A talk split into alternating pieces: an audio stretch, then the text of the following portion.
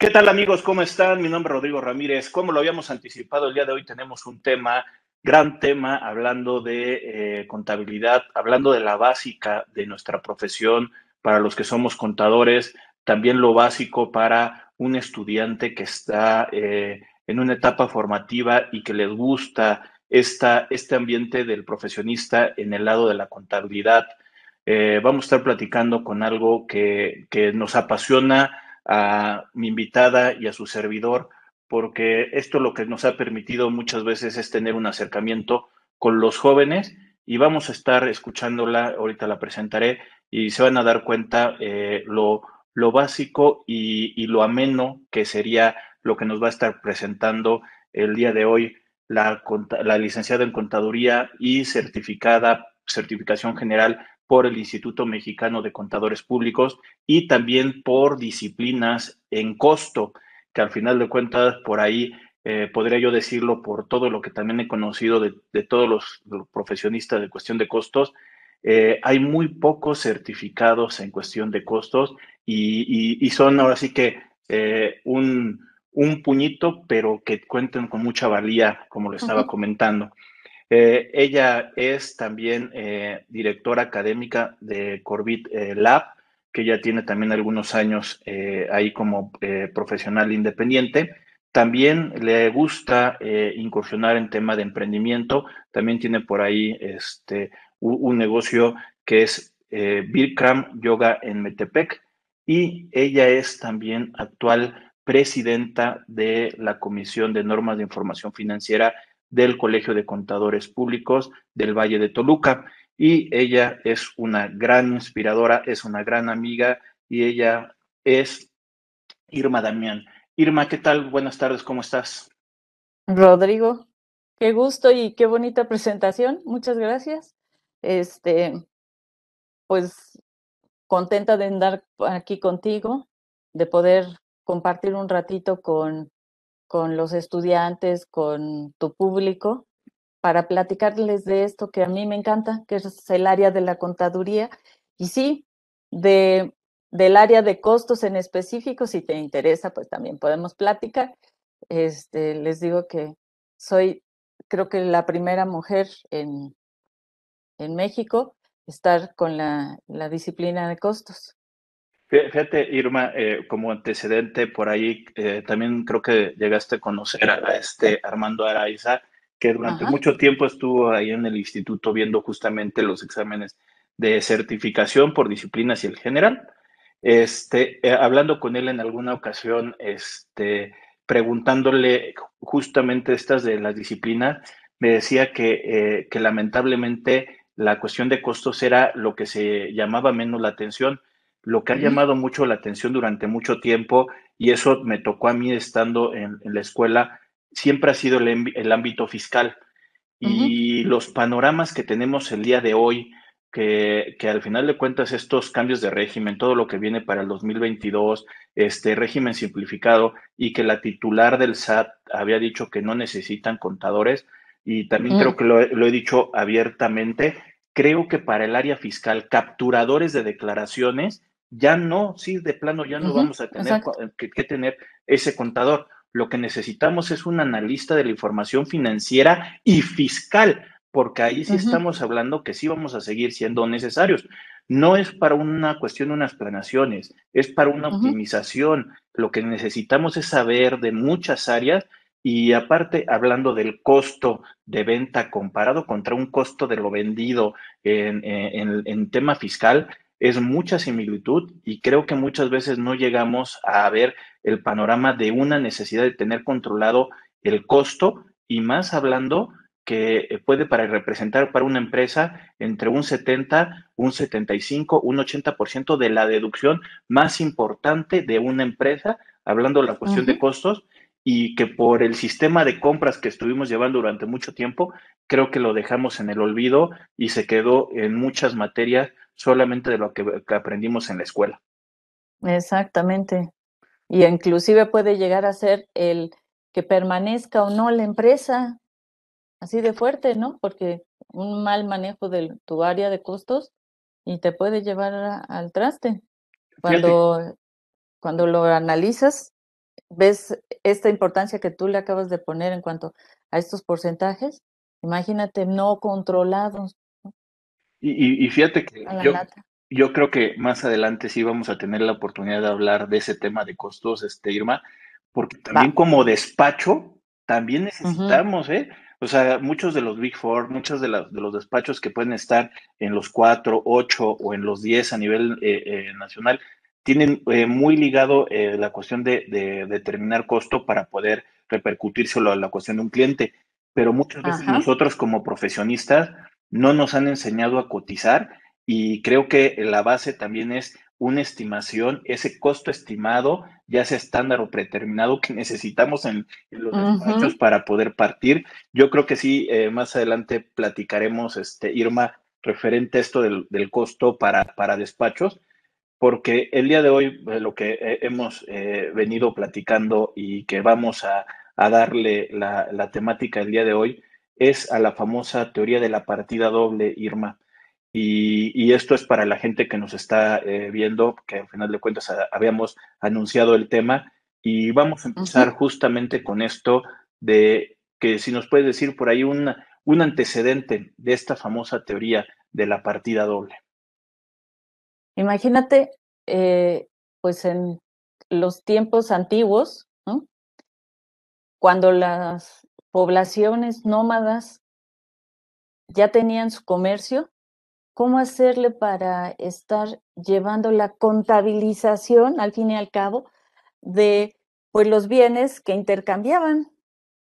El manejo en un momento dado de, este, te doy tantos borregos por una vaca y cosas por el estilo, pero en este momento todavía no los tengo. ¿Cómo llevarlos a, a cabo esto? Esta contabilización, este mantener la información, este que no se te olvide cobrar, pagar, pues cuentan que no lo viví, ¿no? que en algún momento se usaban estas tablillas de arcilla, donde iban puntualizando, ¿no? Arriba tengo, abajo debo. Dicen, ¿no? Que vas poniendo este, lo que me están dando, los recursos que estoy recibiendo y aquellos recursos que en este momento estoy, estoy debiendo dado la, complejidad que podríamos estar manejando esto, se, manejaba o se contempla en, Europa, mientras que en América, más o menos por los mismos momentos, lo que se ha encontrado son tubos, palos, donde a través de nudos lo mismo iban haciendo. Y entonces estoy entregando un borrego, estoy prestando, pues lo amarro porque es mi recurso, pero me lo están debiendo. Y por el otro lado, estoy debiendo una vaca, queso, ajá, algún otro víver, un esclavo. Y entonces los iban contabilizando hasta por colores, sus lienzos, ¿no? Para estar llevando su contabilidad, que no eran cuentas como tal, pero al fin y al cabo, eh, pues es como ese origen de por dónde viene la contabilidad para ir llevando el control, porque es esencial dentro de toda organización. Si tú simplemente lo dejas a tu memoria, pues va a ser muy difícil que en un momento dado puedas contemplar todo lo que te acontece, y más si llegas a tener algún momento de estrés, de, de demasiada información en un momento dado, cansancio se nos va yendo las cosas y lo mismo les pasaba en aquel entonces. Entonces, si bien era una buena forma de irlo llevando de acuerdo al comercio que en aquel momento se manejaba, pues te entregaban a ti el animal que habías prestado, pues desamarrabas el nudo o borrabas, ¿no? Tu arcilla para que lo pudieras seguir manteniendo. Desde allá podemos estar contemplando esto de la partida doble, ¿no? Tengo aquí los recursos, los estoy viendo, pero ¿cómo los obtuve? Y entonces aquí estoy contabilizando. ¿Qué te parece? Pues fíjate que, como lo estás comentando, me sonaría mucho a un eh, estado de situación financiera, un balance general, como se presenta de reporte, ¿no? Que en la parte de arriba llevas eh, los activos eh, le resta los pasivos y te da la cuestión de, del capital, que es como si fuera un reporte, lo describiste para, para la cuestión de la presentación, que muchas veces eh, mm, los utilizamos y más cuando reportamos a nivel internacional, porque aquí en México y mucho de tema de Latinoamérica nos gusta reportarlo con el que se conoce como de cuenta, que es a mi izquierda mis, mis activos y a mi derecha mis, mis financiamientos internos en la parte de, perdón, externos en la parte de arriba y los internos en la parte de abajo, que es la famosa balanza y, y, es la forma de presentación. Pero yo creo que eh, todo esto de la, de la teoría de la partida doble eh, también tiene que ver mucho con eso que conocemos como financiamiento, como inversión, como aplicación y origen de los recursos, que también durante mucho tiempo nuestro, nuestra teoría de la partida doble pues este, se estuvo manejando y se sigue manejando para un análisis financiero. Y entre esos movimientos está el, el famoso eh, nombre de cargo. ¿Qué sería un cargo?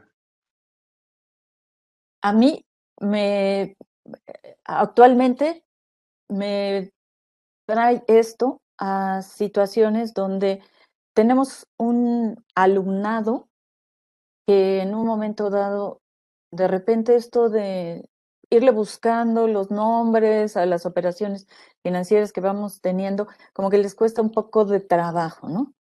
Entonces, lo que hemos estado pues tratando de en la academia de ir fomentando es que se les quede esto de cargo, dado que lo que estás haciendo es irlo llevando, irlo cargando, irlo acumulando a tus recursos. Y entonces, con esto de, que conjuguen la lingüística, el tratar de asimilarlo, de hacer lo suyo, y que no se quede simplemente en una repetición, sino una asimilación, pues ir buscando que esta palabra de cargo represente para ellos, en principio, la acumulación de estos recursos, de estos activos. Inclusive hablarles de, de lo del circulante y no circulante, haciéndoles ver cómo se mueve dentro de la organización, que traes un recurso que se llama inventario o, dinero, empecemos, ¿no? Que lo conviertes en inventario y este inventario pues se lo entregas a tus clientes vía la venta, pero estos clientes a su vez pues te van a pagar y se vuelve a convertir dinero y está circulando dentro de tu organización, ¿no? Este movimiento de cargo para, la, para los estudiantes, así se los tratamos de hacer ver que lo, que lo visualicen, que lo sientan, cómo este movimiento de los recursos les va a llegar a generar un cargo. Por el otro lado, este, no sé si querías comentar algo. Sí, o sea, digamos que del lado izquierdo sería eh, el, lo que sería la aplicación, como estábamos ahorita medio relacionando, Exacto. son recursos que yo ya dispongo hablando de que lo tengo como un activo que lo tengo como un gasto o lo tengo en un costo, que serían los movimientos más comunes que tenemos en la cuestión de, los cargos. La generación de un activo, eh, la generación de un costo o la generación de un gasto respectivamente. Y, decías entonces ir más vinculándolo con la cuestión del abono. El abono, porque es, es como fácil en un momento dado enseñárselos a los estudiantes como una estructura, un cuadrado, donde dices, bueno, en este cajón estoy poniendo los recursos, en el cargo. Si bien también están los costos y de repente les, les conflictúa, pero en principio pongamos estos recursos. Del otro lado de este cajón, lo que tienes es el origen de estos recursos. Si bien hay muchas cosas que se dan este, de manera pues casi espontánea, digamos hongos, tenemos ahí frutos también, lo sé, pero en principio, de manera genérica, pues traes tus recursos que tienen un origen, una fuente de estos recursos en ya sea un financiamiento externo y un, o un financiamiento interno. Y a eso lo que nosotros le manejamos es que traemos movimientos de abono. Porque lo que vamos nosotros a estar manejando ahí son esta generación este en un momento dado, este recurso que se le va a generar a la empresa, que le va a ayudar a sustentar a la organización. Y desde las aportaciones de los socios y el apoyo en un momento dado de sus proveedores para el financiamiento del inventario, lo vamos a estar viendo de ese lado del, del estado financiero, ¿no? Y es entonces, como lo estábamos también platicando, que los que estarían del lado derecho es ese origen que ya sea de financiamiento externo, eh, conocidos como pasivos, o financiamiento interno, que es el capital eh, contable, o el patrimonio, dependiendo eh, si somos entidades lucrativas o no lucrativas.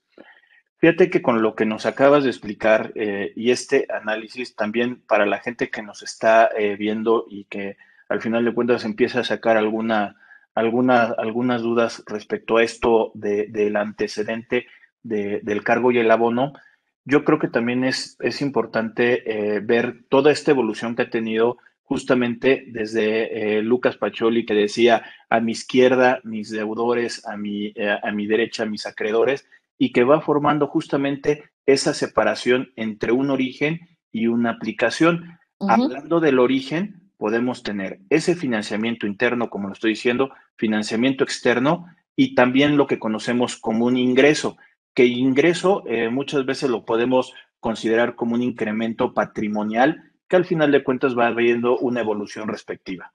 Exactamente.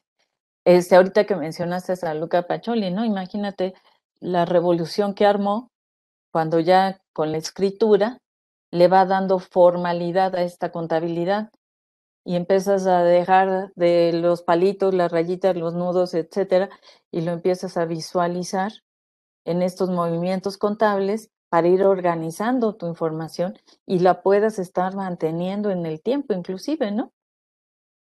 Es todo un cambio. O sea, de, de aquella contabilización de tus recursos y tus deudas y demás de manera rústica, allá irla formalizando dado esta, situación, se vuelve un, partaguas. Y, y, fíjate que también algo que, que, también luego llama mucho la atención, eh, el estándar a nivel internacional, las conocidas como IFRS o NIF con doble I, y este, las IAS anteriormente, NIC también por las siglas en español, en español. Eh, y las NIF aquí en México, normas de información financiera, eh, realmente nunca te manejan el término de cargo y el abono, pero sí te hablan de los, de los elementos que sería un reconocimiento y la evaluación de ese reconocimiento y sobre todo la presentación y la revelación de la información financiera. Si bien en, en, en los estándares no manejan un cargo y un abono, en la teoría, en la práctica, en la técnica contable, es sumamente importante estos dos conceptos, cargo y abono. Cargo y abono. De repente, las personas este, que damos clase, escuchamos de manera reiterada, no nos cuadra el balance, no nos cuadra el estado de situación financiera. Y yo les digo, no hay forma. O sea, se puede descuadrar por la vida porque hay situaciones que tú ya lo tenías muy armadito y de repente aparece algo que no lo has registrado, pero de entrada, a fuerza tiene que cuadrar, dada esta partida doble. Si tú tienes un recurso, de algún lado salió. Y ahí lo llevamos, ¿no? Decían también que cuando era en la escuela que no cuadraba en el examen, que se le agregaba el peso. Aquí está, maestra, le agrego el peso para poderlo cuadrar. Ay, pues sí, hoy en día, este, pues podrías enviar la transferencia, ¿no? Pero no, no, no, no, tiene que cuadrar. Por ejemplo, les digo, tú ya lo tienes todo armado, pero no habías contemplado que, por ejemplo, tuviste una, la comisión anual de tu cuenta de tarjeta de crédito para la empresa misma o el gasto del, de mantenimiento de las comisiones que cobra el mismo banco. No lo habías contemplado y entonces, pues tú tienes 10 eh, contablemente, pero en tu banco realmente tienes 9. ¿Qué pasó? ¿No? ¿Dónde se quedó el dinero? Ya se me descuadró esto. No, no, no. Lo único que falta es actualizar tu información y ver reflejado esos movimientos que en un momento dado todavía no lo has tenido ahí registrado, ¿no? Oye, Irma, permíteme a la gente que nos está viendo a invitarlos a que nos pongan los comentarios, que nos vayan poniendo las preguntas en la parte de abajo y a su oportunidad los vamos a ir contestando.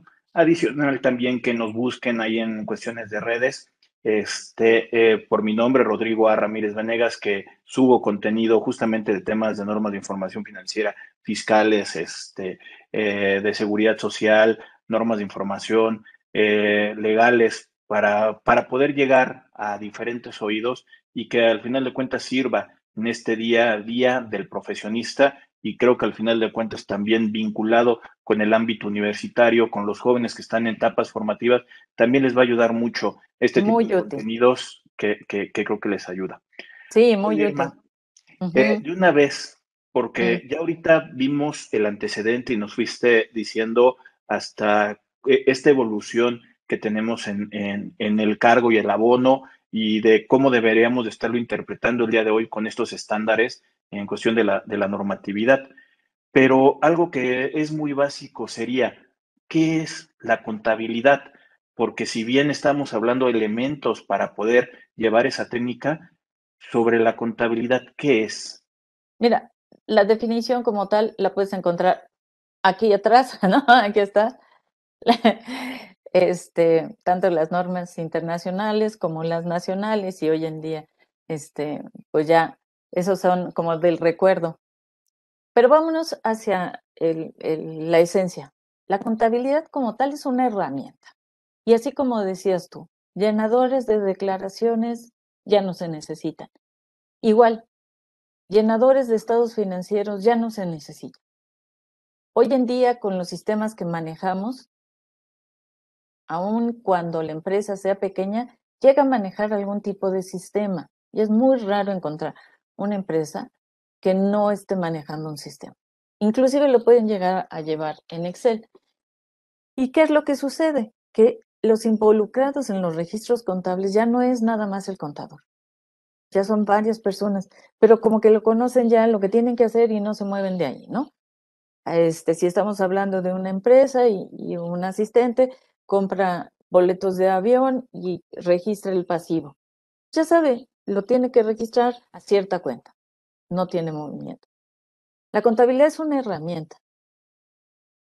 Cuando está registrando esto, a su vez está reflejando el gasto, ya sea por administrativo, ventas, este, inclusive hasta costo este, de, de, lo que se genera por este, por esta compra de, del boleto de avión. Pero lo que sucede es después de eso. Y a eso le llamamos información financiera, que es aquello que podemos generar respecto a esos datos, esas cifras que se muestran en los estados financieros, que pueden ser hoy en día obtenidas de manera pues relativamente fácil después de haber hecho un trabajo de parametrización y formalización de un sistema y donde ya tenemos la información, pero ahora, ¿qué hacemos con esto? Entonces, a, tu pregunta, lo que me quedaría es, la contabilidad es una herramienta que nos va a ayudar a conocer la información que está teniendo la empresa, pero básicamente tiene un objetivo, que es ser útil. Que si no es útil para ese usuario de la información que se va a generar de ahí, pues, pues pierde su sentido. Y, todavía complementando un poquito lo que nos estás diciendo, Irma, yo le aumentaría que es justamente ese reconocimiento, esa evaluación, esa presentación y esa revelación de las transacciones, transformaciones internas y otros eventos que le acontecen a este ente económico, que sería la, definición que actualmente pudiéramos tener dentro de, de las normas de información financiera, que es importante identificar esas operaciones, que son con terceros las transacciones, que son internas, como las transformaciones internas, el nombre lo dice, y otros eventos, y que también por ahí, este, eh, la otra vez nos ayudó en este tipo de plática Armando Arteaga, que también perfectamente lo conoces por ahí, Irma, y estuvimos platicando del A1, de la evolución que viene para el 2023, ya que este, eh, este marco conceptual del que también ahorita estamos tocando, al final de cuentas va a cambiar eh, en la perspectiva de, varios conceptos que tenemos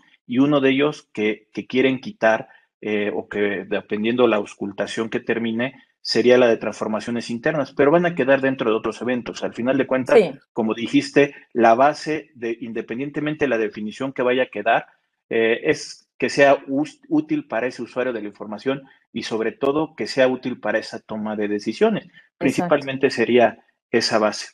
E, esa información donde te está diciendo, mira, tú lo vas a evaluar así, la herramienta te lo está diciendo. Habrá cosas que no, no esté ahí y eso también te lo dice, pero de entrada, lo principal te dice, esta es la forma que vas a evaluar. Te dice dónde lo vas a presentar, porque lo que hace es estandarizarlo para el usuario. Que no cada quien ponga lo que se le pega la gana y yo pongo el nombre de mis clientes, mientras que otro podría ponerlo por zonas y otro... No, no, no, se llaman clientes, se llama cuentas por cobrar. Te dice dónde ponerlo, te dice cómo evaluarlo y te dice qué revelar de esto. Oye, Irma, y todavía vinculado y justamente con este marco conceptual, eh, actualmente está el A2 que me habla de los postulados básicos y que va adelante quedaría en el A1, en el, en el numeral número 20, pero ahí tenemos actualmente ocho postulados básicos como se conocen y, muchas veces también en la cátedra se, se separan. Los tres primeros que están acomodados son para identificación del ente económico y los siguientes cinco son para la cuestión de esas transacciones, transformaciones internas y otros eventos, eh, cómo se haría el reconocimiento, presentación, evaluación y este, revelación, revelación. De información que se está incorporando. Estos postulados nada más para poderlos este, tener es sustancia económica, entidad económica, negocio en marcha, los tres primeros que comento. Eh, viene asociación de costos y gastos con ingresos, valuación, dualidad económica, consistencia, y dejé al último en el número consecutivo, normalmente lo ponen en el número 4, pero es por lo que estamos platicando de la teoría de la contabilidad, esto de, del concepto de contabilidad, el cargo y el abono, sería la pregunta, Irma, este postulado de devengación contable, ¿qué alcance tiene junto con esta teoría básica? Es fundamental porque nosotros lo que llegamos a, registrar dentro de nuestra contabilidad es aquella información que tú en un momento dado vas conociendo. Te lo voy a poner así, ¿no? Tú en este momento puedes tener una transacción donde tú estés pagando la renta del lugar donde te encuentras. Pero esa renta no va a ser este, pagada de manera final. La vas a pagar desde el principio y tal vez te pidan no pagar solo una renta, sino más de una. Y vamos a suponer que este casero te pide que pagues al menos tres rentas. Pues ya tienes tres rentas pagadas por anticipado. Los seguros también puedes estar pagando y te invitan a pagarlos, dado descuentos que, se, que te ofrecen y cosas por el estilo, pagarlos de manera anual tú ya hiciste el desembolso, pero la realidad es que tú tienes el derecho de uso durante un lapso de tiempo y a eso se le llama devengación. Tú vas usando ese bien que ya en un momento dado tú pagaste, pero que al fin y al cabo lo que va a suceder es que tienes el derecho de uso y se va a ir devengando. La realización se dio en un principio, les digo, la realización, pues velo, ¿no? Es dinero. Pero esa devengación se va a dar en el tiempo. Y también esto es importante porque si no hiciéramos este, este movimiento de irlo llevando en el tiempo, lo que sucedería es que nuestra información financiera estaría sesgada por costos cargados en ciertos momentos donde pues no los voy a usar todos de un solo jalón. Lo compro para usarlo en el tiempo y entonces lo vas devengando y le vas reflejando contra los ingresos que se van a ir generando en este tiempo para que tú puedas en un momento dado tener estos recursos, ¿no? Y, creo que es muy importante lo que acabas de decir porque eh, durante ya muchos años se ha considerado que nuestra contabilidad es al devengo, a lo devengado y durante algún tiempo se consideraba a lo realizado y de hecho la cuestión realizada todavía lo traemos de, la mal llamada contabilidad fiscal, que durante mucho tiempo también ha sido cuestión de compras, personas físicas llevan sistema de flujo, este, eh, este movimiento que incorporamos en gasto cuando está efectivamente pagado y que es deducible, nos ha llevado a que realmente nuestra contabilidad estemos registrando más a lo realizado que a lo devengado, pero realmente en los términos que nos estás comentando, la devengación, la asociación de costos y gastos con ingresos, con otro postulado que ahorita también este, mencioné, al final de cuentas nos, nos está brillando a reconocer las transacciones en el momento en que ocurren, no en el momento en que se pagan. Exactamente. Y yo creo que eso inclusive ha hecho que muchos emprendedores de repente se les olvide que el bien que están adquiriendo, esta, este pago de seguro que ya realizaron, lo van a tener que volver a realizar.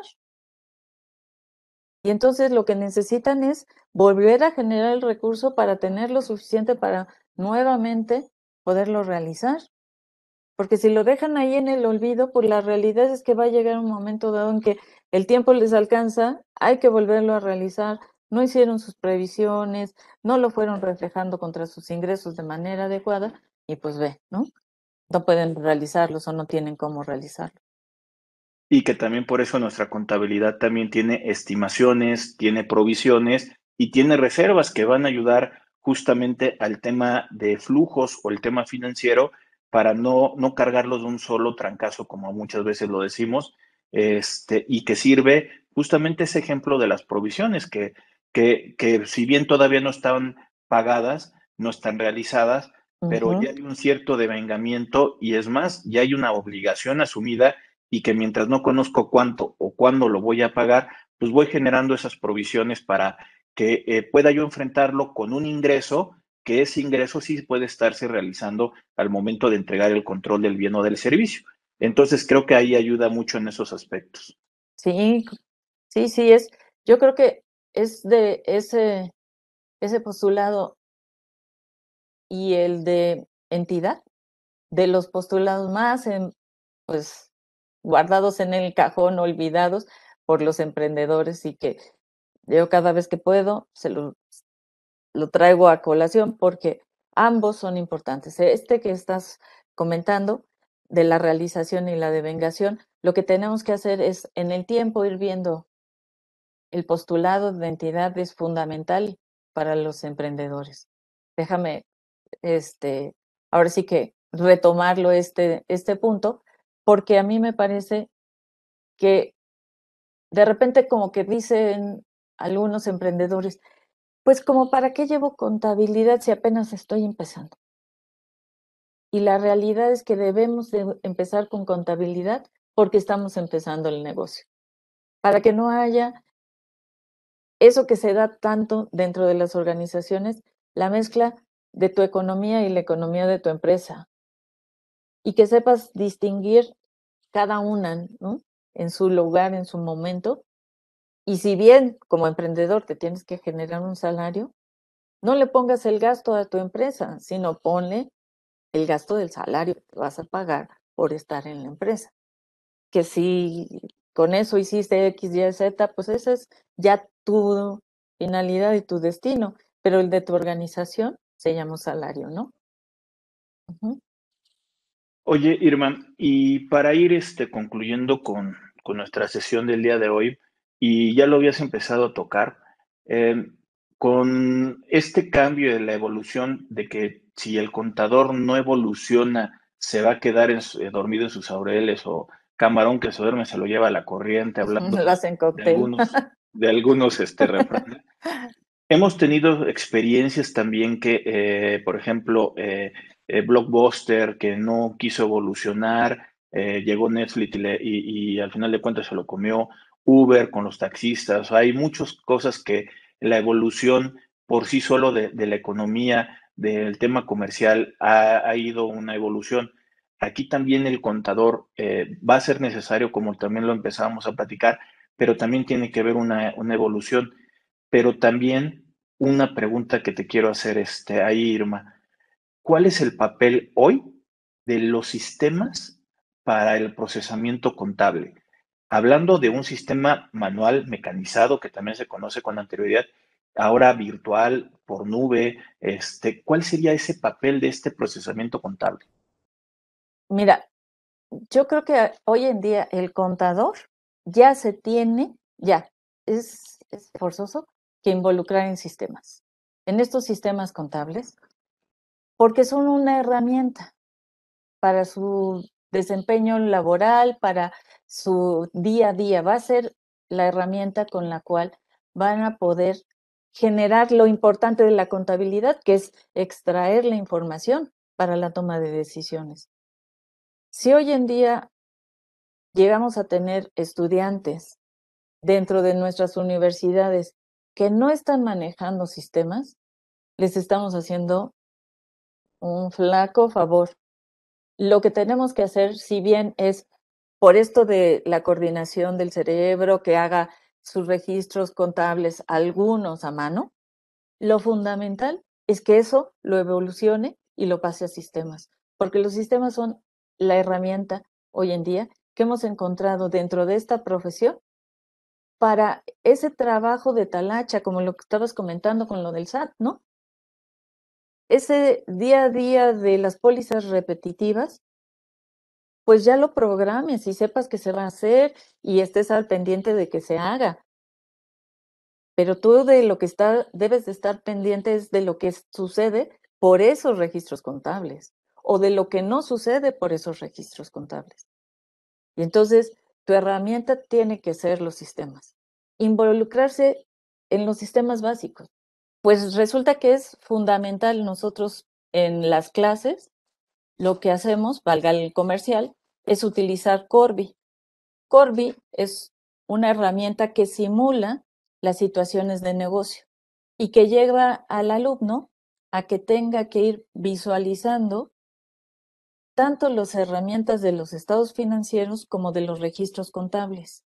Pero a partir de eso, que vea cómo, pues él ya no se tiene que preocupar, como en mi época y seguramente en tu época todavía, el que te esté sumando los cargos, igual que los abonos, se traspasan a las cuentas de...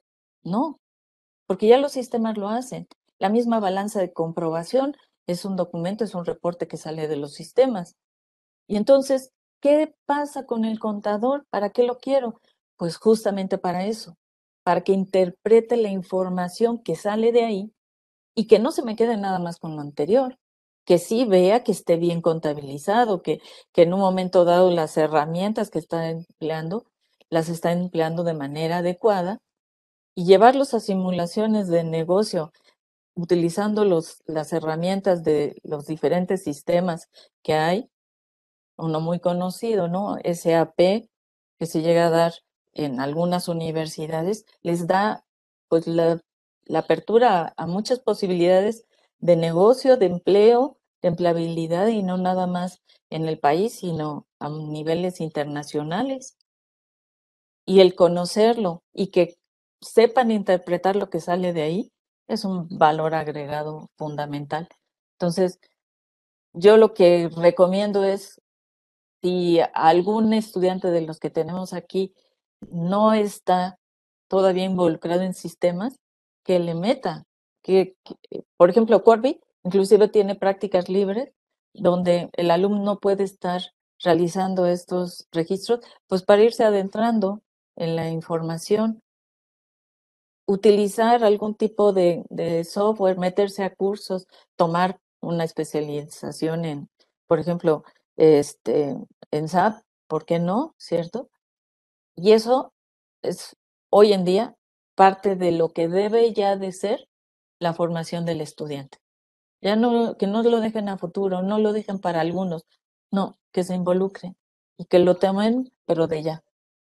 Fíjate de, lo que platicábamos también hace ratito, Irma, de la especialización que, tienes tú por disciplinas en costos, que yo tengo en contabilidad, que yo tengo en, fiscal, está la de finanzas y que también las normas de información financiera cada vez están utilizando más tema de finanzas. Ya no solamente es conocer también parte de derecho, de seguridad social, ley federal del trabajo, ley general de sociedades mercantiles, eh, hay un alcance todavía mucho más que el día de hoy necesitamos eh, tener una base de economía, estudios, precios de transferencia, necesitamos conocer eh, prevención de lavado de dinero, este movimiento de flujos, o sea, son muchas cosas que tenemos que estar conociendo que solamente un tema de un procesamiento contable, que ya como dices, mucho de lo que tenemos el día de hoy ya casi se está haciendo en forma automática con todo esto del CFDI. Y aparte de todo, necesitamos eh, la base de cuestión informática.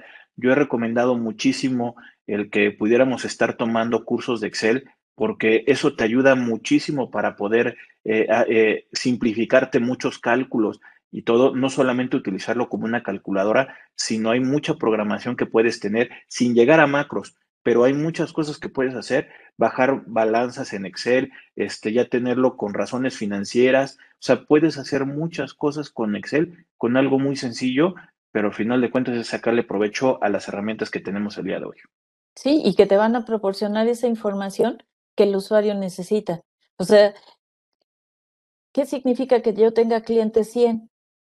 Pues como 100 no me dice nada, pero 100 comparado con el mes anterior, el año anterior, o mi competencia, mi proveedor, este, lo que he venido manejando de historia. Simplemente hoy en día, si estamos revisando los estados financieros de las empresas, vemos cómo en este tema de pandemia que hemos estado padeciendo, pues las empresas, algunas se ve como cayeron, pero rotundamente, pero hay otras que no, que los vemos que, que duplicaron sus ingresos, ¿no? Por ejemplo.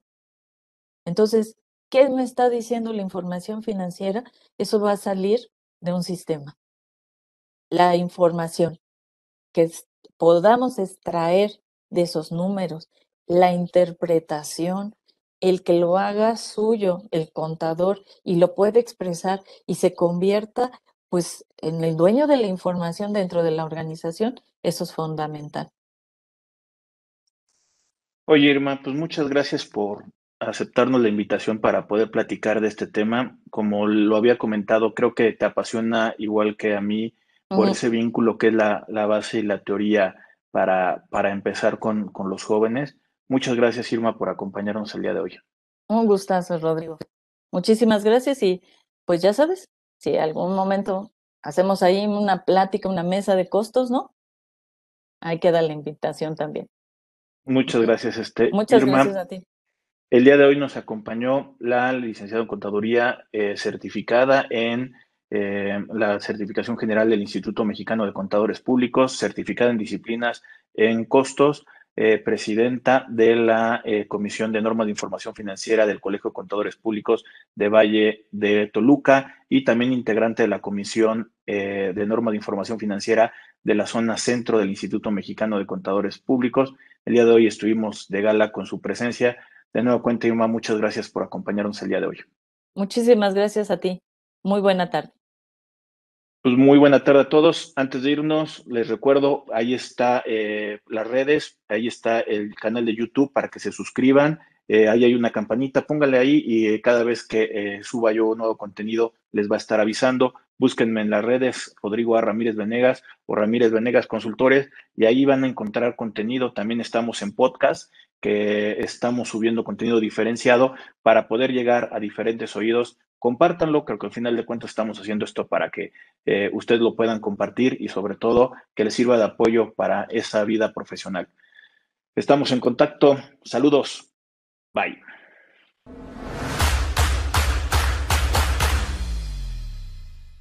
Si llegaste hasta aquí, te pedimos que te suscribas al canal de, de, YouTube de Rodrigo Ramírez Venegas y también que nos apoyes dándole like a la página de Facebook te recordamos que si tú quieres saber más de 10 datos rápidos que te pueden llegar a, servir en tu día a día, aquí, apriétale aquí, aquí lo estamos poniendo. Y también te sugerimos que le puedas dar a, like a esta lista que lo que te va a ayudar es a darte contenido de las entrevistas que estamos realizando a través del canal. Suscríbete.